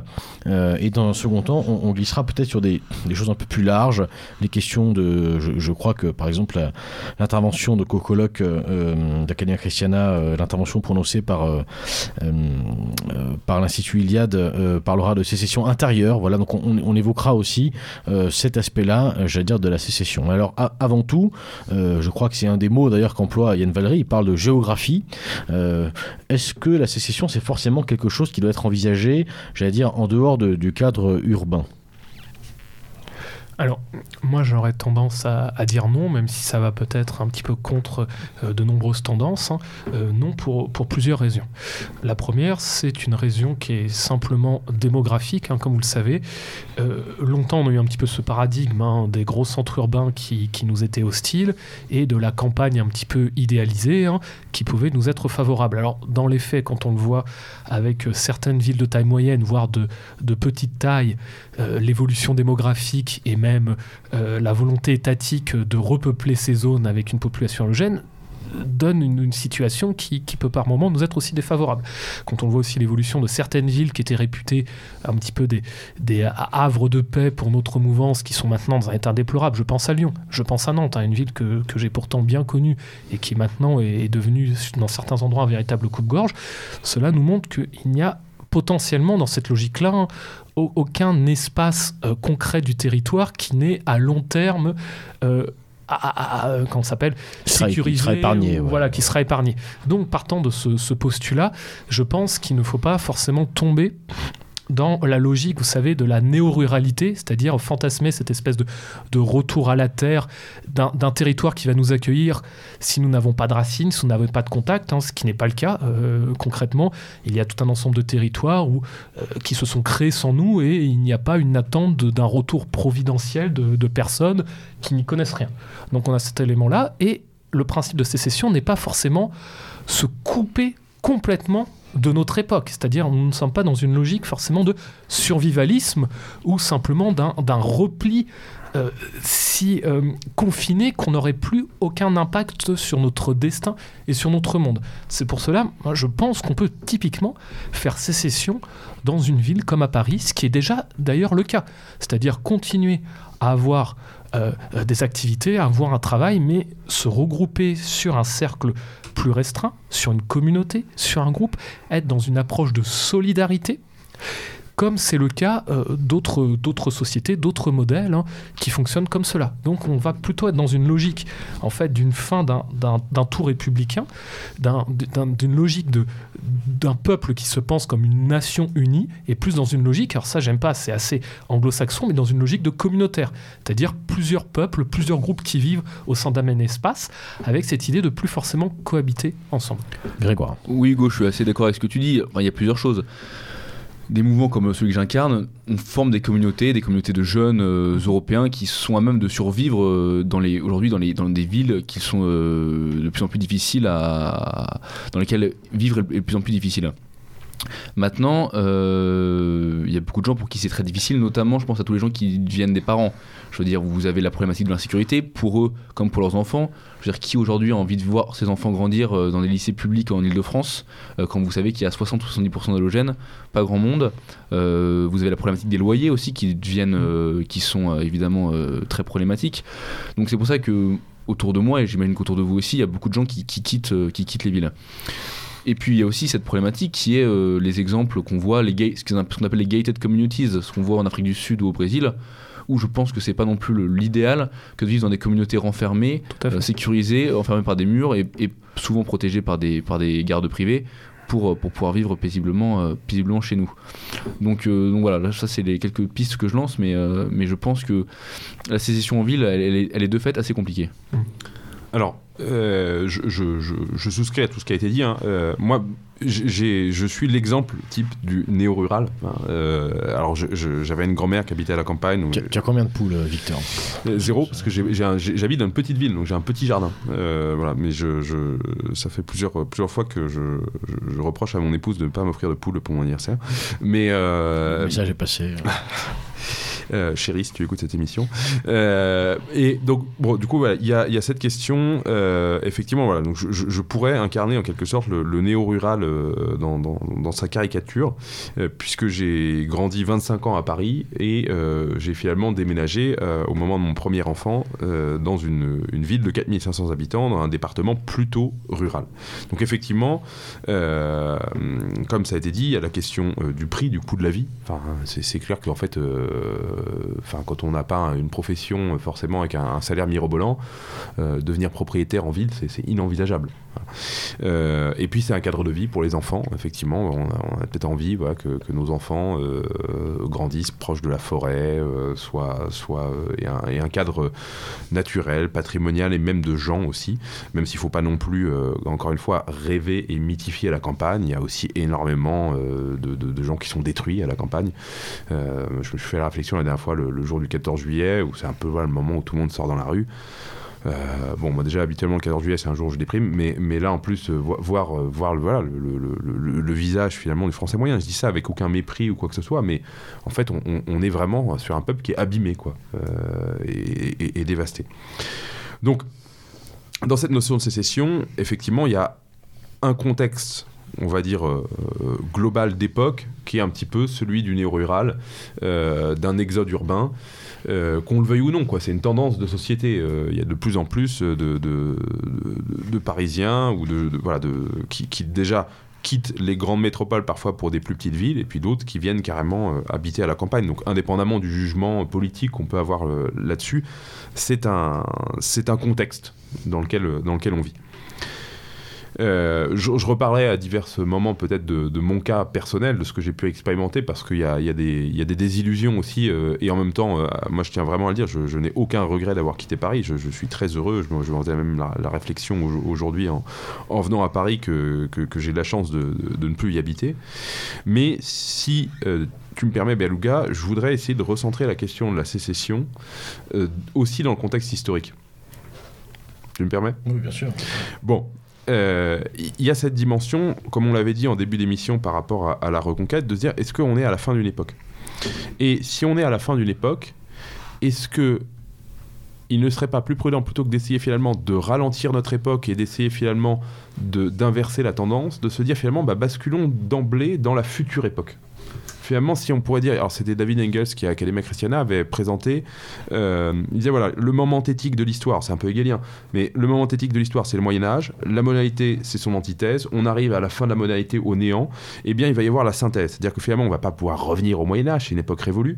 Mais en même temps, euh, la modalité, on a vu qu'elle est à bout de souffle. Elle peut plus rien produire. euh, elle, finit dans le néant. Eh bien, du coup, il va falloir être capable de, de, de retrouver quelque chose qui soit synthétique. Et peut-être que justement, c'est faire sécession, c'est de se dire finalement être en dehors de son époque et de se dire finalement que nous préparons la synthèse, la troisième civilisation, celle qui euh, renaîtra en quelque sorte de cette fin de la modalité. Se dire voilà, il y a un effondrement. Alors voilà, cette thématique de l'effondrement, elle est. Euh, Sturm a fait plusieurs conférences là-dessus, etc. Euh, c'est, c'est, c'est- est-ce que c'est un mythe incapacitant ou une réalité dynamique? Voilà. Mais effectivement, dans l'idée de sécession, il y a un peu l'idée effectivement que on arrive à la fin d'une époque et donc il s'agit de s'en extraire pour préparer la suite. Voilà ce que je voulais dire, juste pour essayer de recontextualiser, selon moi, euh, un, préalable à la notion de sécession. Alors oui, encore que, je pense qu'on on pourrait en discuter parce que moi je, je le vois absolument pas comme ça. Je pense au contraire, au contraire que euh, euh, considérer qu'on arrive à la, fin d'une époque, il y a quelque chose à, reconstruire, ce- c'est absolument pas un constat qui, selon moi, devrait engager à la sécession. Je crois au contraire, en- typiquement en lisant des ouvrages comme celui d'Yann Valery, que l'idée de sécession, on reparlera de ce terme qui personnellement me, me plaît un pas trop, euh, voilà, euh, parce que on, voilà, on n'est pas sudiste avec, avec tout le, toute la sympathie qu'on qu'on a. On, est, on, était, on, on était un pays, on était un peuple euh, avant tout ça, contrairement aux sudistes qui étaient en, en construction. Mais bon, laissons ça de côté. Euh, je crois au contraire que euh, non, absolument pas. Euh, L'idée de sécession ne, ne vient pas du fait qu'on serait à la fin d'une époque, mais au contraire qu'on serait en plein milieu euh, simplement d'un moment qui nous est profondément hostile et euh, dans lequel euh, nous n'arriverons pas euh, dans un temps, euh, j'allais dire, immédiat, mais même un temps moyen, à euh, produire quoi que ce soit euh, de positif et de victorieux. Juste pour revenir aussi avec euh, ce que tu as dit, Victor, là-dessus je, suis- plutôt d'accord avec, ton propos. Juste pour rappeler, quand, je parlais aussi du fait que euh, la sécession n'est pas, forcément géographique, je m'adresse aussi à tout un tas de, personnes. Je pense notamment aux étudiants, je pense notamment aux jeunes ou, aux personnes qui sont prisonnières un petit peu de leur situation géographique, parce que, comme tu l'as évoqué, bah, quitter Paris ou les grandes villes, ça a un coût. Euh, ça, ça demande des moyens qui ne sont pas forcément accessibles. Bah, la sécession n'est pas forcément consubstantielle d'une zone géographique. Elle, peut être effectuée à, dans n'importe quel endroit. C'est avant tout une démarche. C'est une démarche qui, se tourne vers un ensemble, un groupe, ne se plus concevoir en tant qu'individu, mais en, tant que groupe avec, comme tu l'as dit en introduction, une verticalité venant du bas ou une forme de semi-horizontalité, hein, à l'inverse d'une verticalité venant du haut, c'est-à-dire de l'État, des institutions. Donc c'est vraiment là, en ce sens, sécession. Alors, je, je rebondis juste. Grégoire, Victor. Victor d'abord, Grégoire ensuite. C'est bon comme ça Si ça vous va. Euh, On effectivement, réglera ça après. co- comme tu as dit, Beluga, il y, a cette notion effectivement dans la sécession d'échapper. Euh, mais pour moi, en gros, c'est plutôt échapper, en gros, à une sorte de, de- de- de fin du monde. Enfin, voilà, c'est se dire finalement, en gros, moi, je n'éduque plus mes enfants dans ce monde-là, euh, je, je les éduque dans autre chose. Et, et cette autre chose, ce n'est pas forcément un retour au passé ou etc. Je vais pas, alors, parce que du coup, on pourrait aborder toutes les caricatures de, de- de sécession. Mais on peut, mais, Euh, mais là je pense qu'il y a une vraie, co- il y a une vraie confusion finalement entre le, le, le, le gars qui euh, fait le choix de la sécession, ou plutôt de la rupture, encore une fois, c'est pour ça que le, terme sécession me, me dérange, parce que si on parle de rupture, c'est pas une question de, de se fermer, d'échapper à quoi que ce soit, c'est simplement de dire, moi je, je tourne le dos à quelque chose qui ne m'intéresse pas. Et je pense pas qu'il, je pense qu'il faut faire attention à la confusion qui est possible, euh, tu vois, quand tu parles de fin du monde, moi je pense plutôt au survivaliste, tu vois. Et pour moi ce sont deux choses très différentes, c'est-à-dire que euh, dans le survivalisme, il y a quelque chose de profondément euh, euh, égocentré, égoïste, et aussi d'extrêmement arrogant. Voilà, c'est-à-dire que en gros, moi j'ai la science infuse, je mets dans mon coin et pardon, mais je, je vous emmerde tous, quoi. Voilà. Je crois au contraire que dans cette idée de, de, de sécession, de rupture plutôt, disons, euh, il y a euh, il y a une vraie démarche d'humilité, au contraire, qui consiste à dire, bah, moi j'ai bien compris que euh, mes moyens sont bien trop humbles pour précisément euh, mener à bien une reconquête, par exemple, ou simplement, je j'ai clairement pas les moyens de lutter pour l'instant. Bon, je, je- le regrette, mais c'est pas le cas. Donc, euh, pour résumer les choses, je peux pas changer le monde, mais je vais faire en sorte que lui me change pas. Et peut-être que ce que j'enfanterai, euh, effectivement, pourra le. En tout cas, c'est comme ça que je le comprends, si tu veux, cette question de la sécession, puisqu'on est encore dans la définition, on va laisser la, la- la parole à Grégoire, bien sûr, mais j'insiste, c'est comme ça que je la comprends, et il me semble, qu'il faut faire attention à, la confusion avec le, le survivalisme. Oui, puis ça va aller dans le sens de ce que je vais dire, mais il y a aussi la question de savoir à qui on parle, puisque cette sécession, même en ville, on se sauve soi-même, on sauve à la rigueur sa communauté, les gens qui sont autour de soi, mais quand on veut s'adresser à un public plus large, évidemment, c'est plus compliqué. Exactement. Et donc voilà, c'est. Effectivement, le, le préalable, c'est effectivement à qui on parle et, et j'allais dire euh, euh, qui, qui nous intéresse, à qui, à qui on s'adresse. Est-ce que, que, ce- se sauver soi-même, c'est pas, c'est bien, mais ce sera pas suffisant. Tout à fait d'accord, c'est c'est une vraie question qu'il va falloir qu'on qu'on arrive à, à trancher. Je rebondis sur le propos de Beluga. Est-ce qu'on pourrait pas, est-ce que vous n'êtes pas d'accord qu'on pourrait, dans la sécession, distinguer deux temps?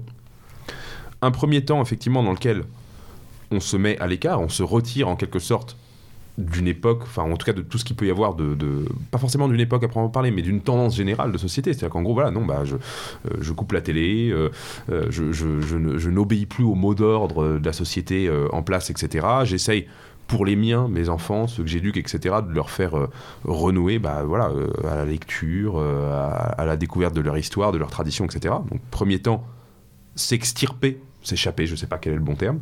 Deuxième temps, bâtir. Bâtir le futur. Moi, c'est comme ça que je l'entends. C'est-à-dire que je me dis, en gros, c'est- une sécession, ça peut en deux temps. Après, on, on pourra évoquer les caricatures de sécession. Mais, euh, et c'est du coup aussi, voilà, pour, euh, rebondir sur l'idée qu'en fait, faire sécession, ça, ne, ça peut être faire sécession pour soi-même, c'est-à-dire se sauver tout seul, quelque chose d'un peu égoïste. Mais pour moi, ça, c'est plutôt une caricature de sécession. Ou ça peut être, euh, dans un premier temps, être un peu hors du monde, hors du temps, en vue de mieux reconstruire, mieux apporter finalement quelque chose d'autre. La sécession comme base de la reconquête. En, On- en- en- en un sens, Ouais, oui, oui, ouais. oui, oui. Ouais, c'est- d'ailleurs comme ça, je pense qu'on pourra réconcilier les deux termes. Ou, ou alors euh, aussi une, une, une- une vision un petit peu euh, d'anticipation sur euh, l'éclatement euh, bah, du, du système républicain, l'effondrement de l'État souverain, avec comme cela, comme c'est le cas dans d'autres pays, hein, des, euh, on l'a vu au Mexique par exemple, hein, ou encore au Liban, avec des, des zones comme cela de sécession, des zones de non-droit, ce qui est déjà le cas. Et nous-mêmes, en anticipant en fait cet état de fait qui pourra peut-être arriver dans 20, 30 ans, bah, on prépare déjà euh, de par notre groupe, de par euh, nos idées, en fait, un, un état postérieur qui n'est pas encore exactement celui-ci, mais qui peut potentiellement, même s'il ne le sera pas, qui- on a quand même des signaux qui annoncent hein, euh, cette, cet avenir. Ouais, en- anticipation et construction. Enfin, je, je pense que Oui, les- tout à les fait. deux sont- Oui, les deux sont liés. C'est un affrontement en fait de, de logique, c'est-à-dire que d'un côté, euh, tu vois, on, on rompt avec un système pour mieux s'organiser, et c'est vraiment euh, euh, ce que Guillaume Fay euh, appelait un petit peu les, les- ça va me revenir les méta-réseaux. Voilà, C'est- cette idée en fait de communauté organique capable, euh, pour le coup, de se mobiliser euh, sur des sur des moments clés. On peut penser aussi, si on remonte dans le temps, à l'organisation hein, avec euh, Ernest von Salomon, qui décrit parfaitement, quand on lit les réprouvés, euh, il décrit parfaitement euh, ce que je suis en train de- d'évoquer. Euh, et d'ailleurs, Yann Valery y fait allusion. Je vous parlais tout à l'heure de la question des bonnets rouges. Euh, Bon, euh, les quotas qui sont en train de revenir euh, sur le devant de la scène. Alors on pourrait dire oui, finalement c'est une défaite. Enfin, il n'empêche que c'était il y a déjà euh, une bonne dizaine Ouais, d'années les bonnets rouges Hollande. et Ouais, qu'à l'époque, à l'époque, je suis désolé, c'était une vraie victoire. Il y a aussi eu des, mo- des mobilisations. Euh, spontanées, alors euh, pas mal dans, le euh, nord-ouest de la France, contre des projets d'impla- d'implantation de migrants dans des villages qui ont fonctionné. Donc il y, a quand même cette idée aussi, euh, euh, dans, dans- la rupture, il n'y a pas cette idée de renonciation, mais plutôt une espèce de réorientation des choses, encore une fois empreinte d'humilité. Et, et puis aussi, bah, tu l'avais cité, alors bon, l'exemple peut toujours faire un petit peu grincer, notamment chez nous, mais l'exemple des ZAD, qui ont pu aussi fonctionner. Quand on l'a vu Notre-Dame-des-Landes, même si à l'heure actuelle, euh, euh, bon, c'est assez anarchique et il n'y a pas forcément d'avenir, Ça a tourné au vinaigre. voilà, concrètement, la, la mobilisation a quand même été, été assez, assez incroyable. Et, je, je rebond- je rebondis sur ce que dit Hugo, c'est qu'effectivement, les sécessions, pour l'instant, les exemples de sécession à, à l'époque vraiment contemporaine, euh, elles, sont plutôt d'extrême gauche. Mm, Euh, Enfin, mm, ou- totalement. voilà. Euh, Enfin, d'extrême gauche ou socialisante, etc. Et euh, et- il y avait, donc c'était dans un, un édito de Zentromag, je, je crois écrit par Xavier Aimant, qui disait finalement, nous, quand on perd les élections, on est tout nu. Mm. C'est-à-dire qu'en fait, on n'a rien construit, donc on se retrouve finalement à pleurer notre défaite. Et puis, euh, tandis que l'extrême gauche, finalement, bah, en fait, ils ont rien perdu. Euh, parce qu'en fait, ils ont déjà euh, leurs AMAP, ils ont déjà euh, leur, leur circuit court, ils ont déjà leur, leur, leur bibliothèque militante, etc., leur centre culturel.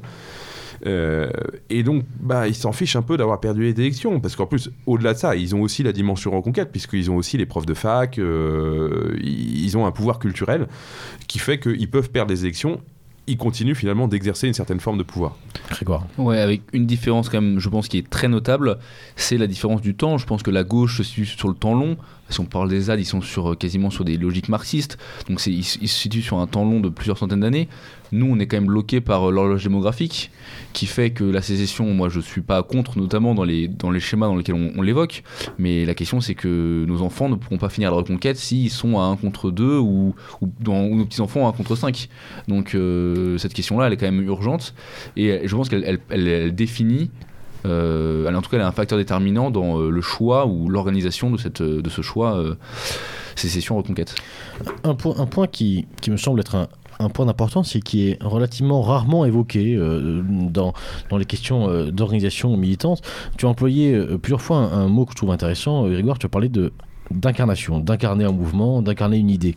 Ce, mot, en fait, traduit derrière un petit peu le, rayonnement, les missions. hein, le, militant est le premier tract. hein, c'est souvent ce qu'on entend dans les, dans les, dans les premières années, hein, quand on arrive dans un, dans un groupe, c'est sou- souvent ce qu'on dit, c'est tu, tu es ton propre tract, etc. À une époque où, euh, on l'a dit aussi, euh, les gens ne, votent plus pour un programme et donc n'adhèrent plus à des idées, mais plus adhèrent à des postures, à des images. Euh, c'est d'ailleurs malheureusement le, cas également dans nos mouvances, hein, avec, la, avec toute la toute l'influence aux sphères hein, qui, puisse, qui peut exister. On peut le regretter tout ça, il n'empêche que ça, démontre un état de fait, c'est que on, adhère vraiment aujourd'hui à des personnes, à des personnages, plus qu'à des idées. C'est regrettable peut-être, mais c'est comme ça. Grégoire? Oui, je, suis- d'accord, ben, on voit, tout ce que tu as dit est très vrai. Maintenant, ça a des limites. On l'a vu par exemple, et je prends l'exemple qu'on a évoqué en introduction, l'exemple de la manifestation pour Lola euh, organisée par l'IPJ euh, il y a maintenant quelques, quelques semaines. Euh, tout l'ensemble de la patriosphère, les, tous les youtubeurs, etc., tous plus, avec plus d'abonnés les uns que les autres, ont tous appelé à, se- à se rassembler. Au final, on était euh, 1500. C'est toutes les limites donc, de la chose. Donc il y a une vraie limite, et je pense en revanche que les, les mouvements qui, sont, qui ont un peu été délaissés ces dernières années offrent un repli communautaire très fort qui dans les temps de crise sont, euh, sont aujourd'hui euh, sont vraiment, euh, vraiment une vraie plus- plus-value. La question de l'incarnation, en fait, elle, moi, elle me, fait penser à, un concept que j'ai souvent entendu dans le cadre du scoutisme, qui est celui de l'unité de vie, et, qu'on pourrait appliquer dans, la, dans la sphère militante à l'unité de vie finalement entre mes idées, ce que je prône, ce que, ce que, et ce que je suis en réalité.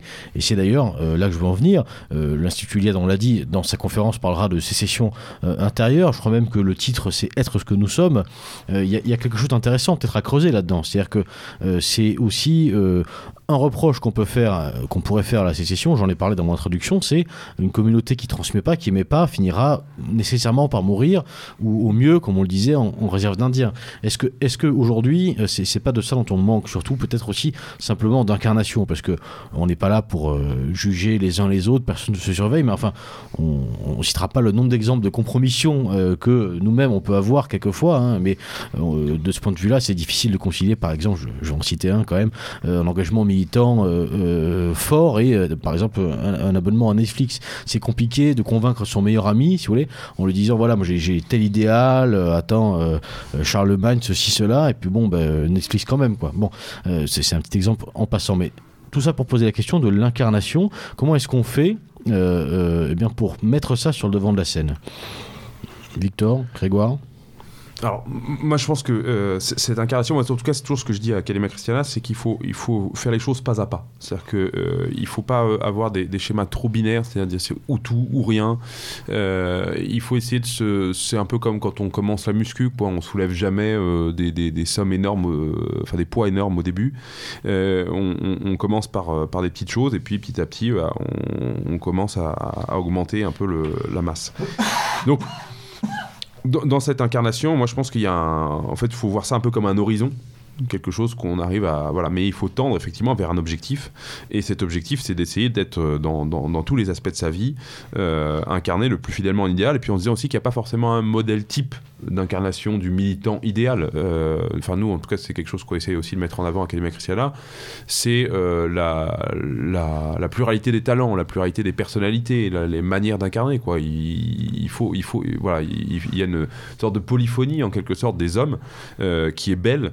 Et, et, puis voilà, on parle souvent l'engagement féminin, l'engagement masculin, etc. Donc il faut voilà, il faut être capable aussi y ait une, voilà, une manière en tant que père de famille, en tant que mère de famille, en tant qu'étudiant, euh, en tant que célibataire, euh, etc.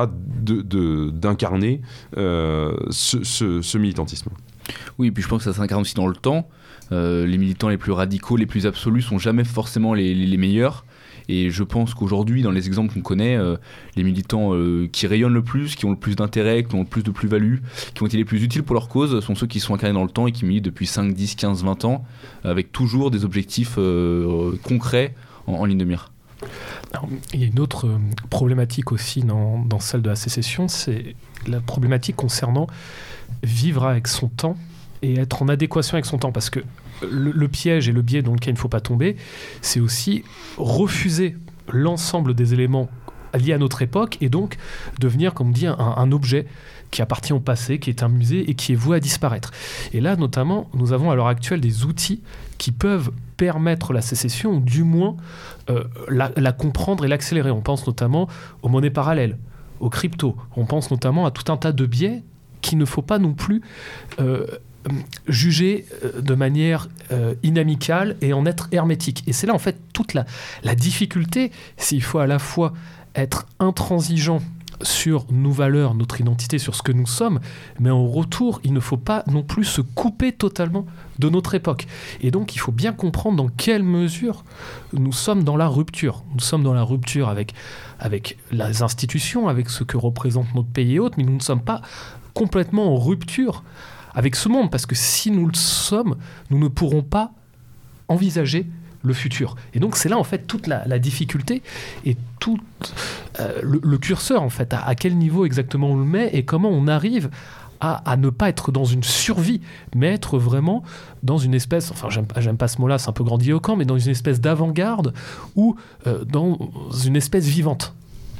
Il y a, la question de, de l'alter aussi, euh, simplement de autre chose. Et c'est en ça qu'il me semble que le, le terme de rupture est intéressant parce que du moment qu'on se proclame en rupture, on, se met forcément en dehors de tout commentaire, de toute réaction. Donc on n'est plus dans une position où on peut proclamer, déclamer des choses, mais au contraire, on est dans une position qui nous contraint, qui nous oblige à incarner précisément. Et c'est peut-être, euh, on, parlait tout à l'heure effectivement de rayonnement, de ne pas se sauver que soi-même, d'aller chercher les autres c'est peut-être, il me semble, à l'heure actuelle, à, l'heure des postures, à l'heure de l'image, finalement le, le meilleur moyen de convaincre. Ah bah, je suis totalement d'accord, oui. C'est à nous de montrer au quotidien qui nous sommes par, euh, par nos agissements politiques, par notre tenue, par euh, nos activités qu'on promeut. C'est promouvoir le sport, c'est promouvoir le rayonnement, la réflexion. Euh, justement, ça rejoint ce dont on parlait ce matin, tout à l'heure avec Victor. C'est la sécession intérieure, c'est aussi réfléchir à comment ralentir, comment lire. Et ça, je pense que c'est ce qu'on doit apporter aussi à tous les gens qui que nous, qu'on fréquente et qui nous, qui nous rejoignent. Je- moi, j'ai pas grand chose à, ajouter euh, par ce qui était dit par, Grégoire et Hugo.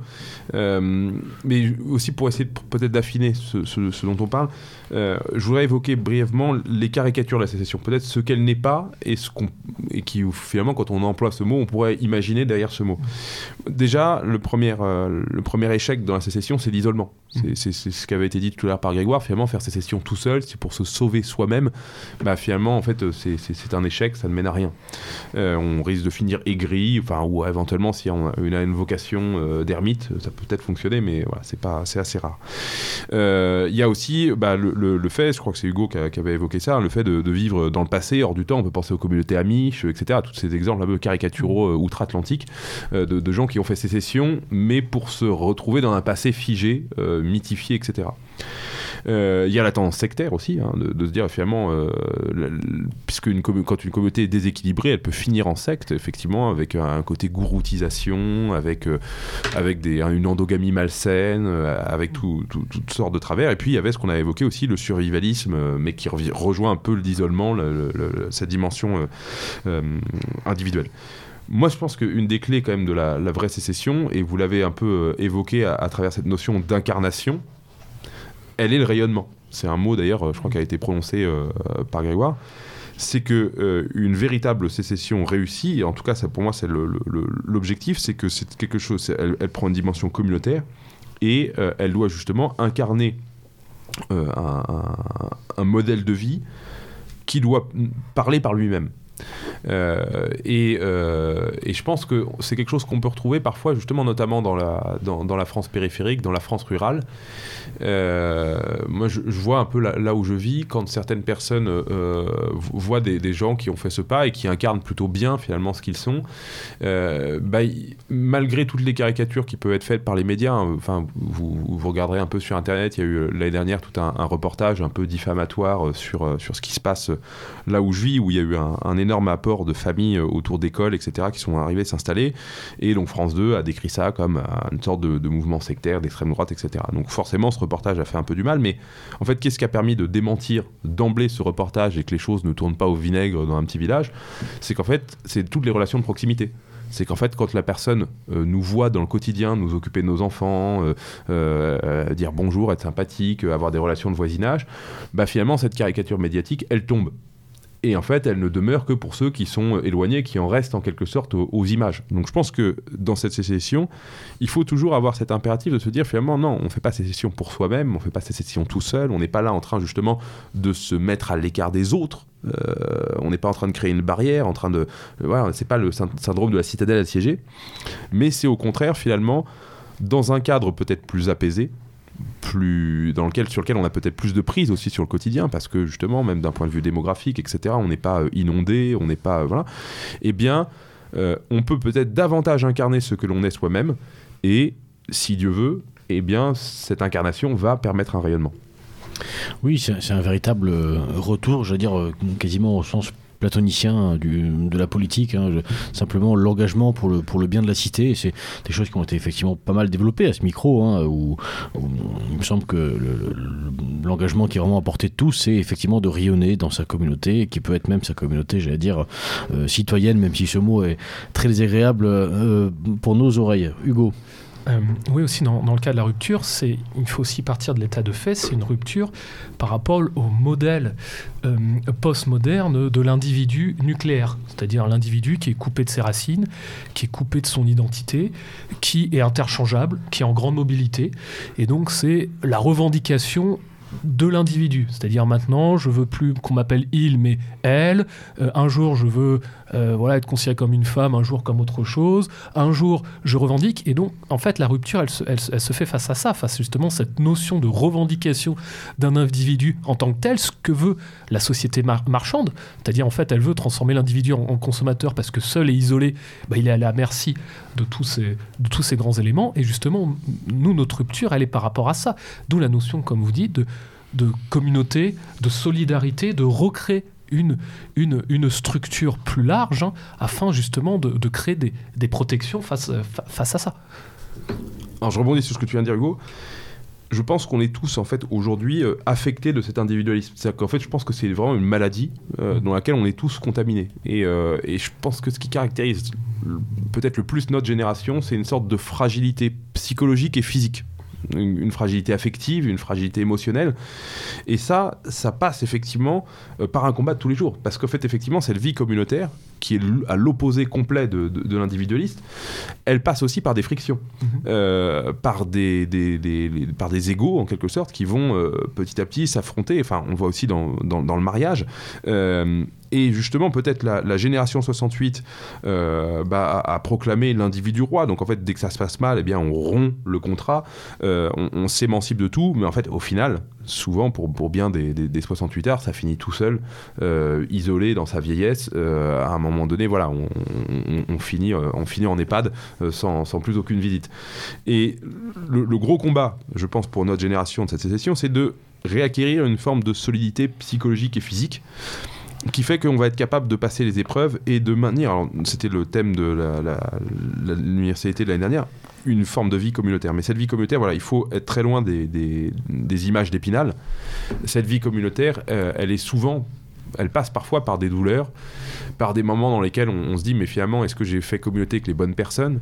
Euh, et, du coup, un éternel recommencement, c'est à se dire finalement tous les matins, euh, eh bien, je, vais pardonner, je vais, alors parfois, il faut pas pardonner tout et n'importe quoi, évidemment, mais euh, voilà, je, vais aller côtoyer des gens avec qui je ne partage pas tout, euh, qui sont parfois décevants, qui sont parfois euh, pénibles, euh, et en même temps parce que la seule alternative à ça, ce serait l'individualisme qui finit finalement euh, de manière terrible. Voilà. Et de se dire finalement, mieux vaut les pesanteurs de la vie co- communautaire que euh, elles apportent plus de joie au final, hein, si on faisait un- une- dans une balance, hein, que, que les jouissances euh, individualistes. Grégoire. Oui, donc pour, euh, pour continuer dans ce qu'a dans ce qu'a dit Victor, euh, je pense qu'il est, euh, qu'il est important quand même d'avoir bien conscience que euh, faire sécession aujourd'hui, c'est faire sécession avec des Français et euh, être impliqué en France dans une vie, euh, dans une vie sociale. Et, euh, et voilà, donc c'est le but, c'est plutôt reconquérir des villages. Si on est dans l'idée de reconquête, c'est aussi reconquérir des territoires plutôt que faire le village gaulois seul et, isolé dans, sa, dans sa campagne. Bien, messieurs, on, approche de la fin de cette émission. Est-ce que vous voulez éventuellement un, un mot de la fin? Victor, Grégoire? Un, un mot plein Vas-y, d'espoir, peut-être euh, Je t'en prie, commence. Bah alors, moi, moi, le- le- le- l'espoir que j'ai, c'est. euh, Grégoire avait évoqué la démographie. Euh, je pense que c'est pas forcément un combat perdu. Je pense que justement, dans, le, dans une, euh, une optique, on pourrait dire plus communautaire, euh, il y a justement la redécouverte de la famille et euh, peut-être aussi d'une entraide familiale qui peut permettre la famille nombreuse. Euh, D'un d'un modèle finalement dans lequel on, on- on arrive à faire. Parce que c'est c'est un défi aussi pour une épouse, enfin pour un père et pour une mère de famille. Euh, il ne s'agit pas juste de procréer, hein, il s'agit ensuite de s'occuper des enfants, de les éduquer, etc. Et quand on a justement, quand on a un réseau communautaire avec des amitiés, etc., cela peut faciliter les choses. Donc euh, le déclin démographique, il, est, euh, on constate, hein, mais je pense qu'il n'est pas inéluctable. Euh, moi, en tout cas, je vois autour de moi beaucoup de familles chrétiennes très nombreuses. Et, et finalement, euh, je me dis que c'est peut-être les seuls aujourd'hui, en tout cas dans le, dans le monde blanc, qui font beaucoup d'enfants. En tout cas, c'est- principalement ce type de famille-là.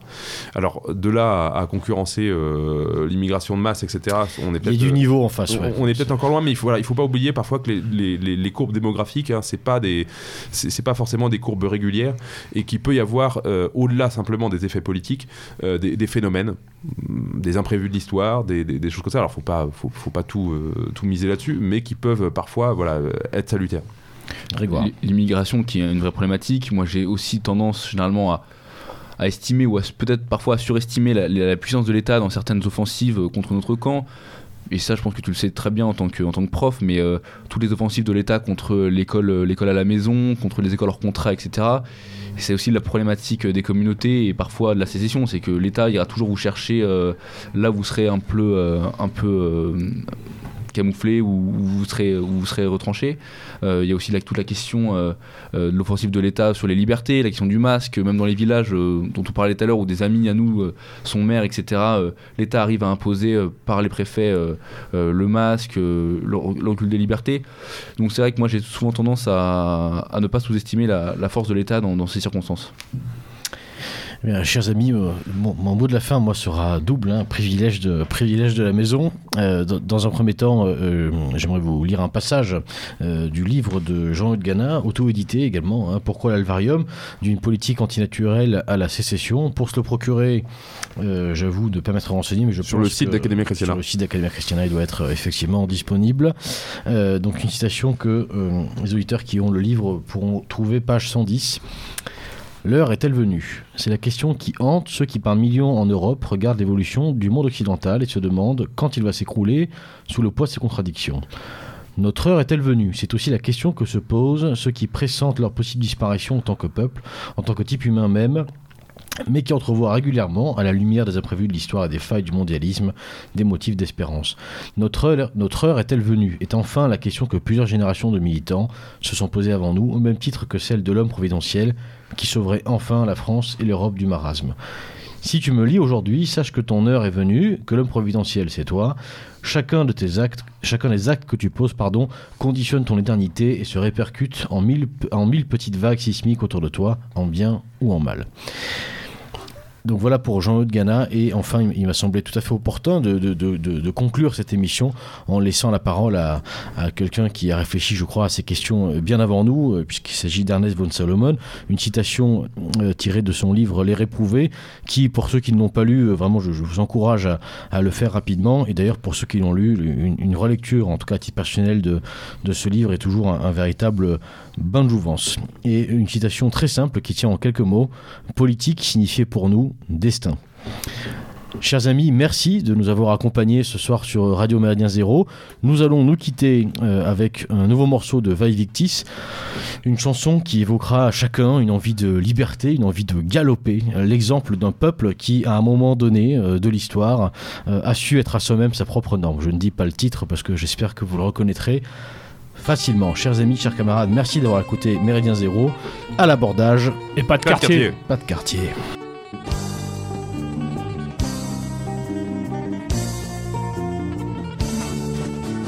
Il chevauche dans la steppe, tête rasée par beau vent. Il chevauche dans la steppe, insouciant, riant, chantant. Dans les plaines enneigées, par les taillis des forêts, hurle la horde indomptée que jamais nul ne soumet. Libre cosaque du don de la Volga. Pourvu des fusils, du tsar affranchi de ses lois. Poudre canon de Terekaïka,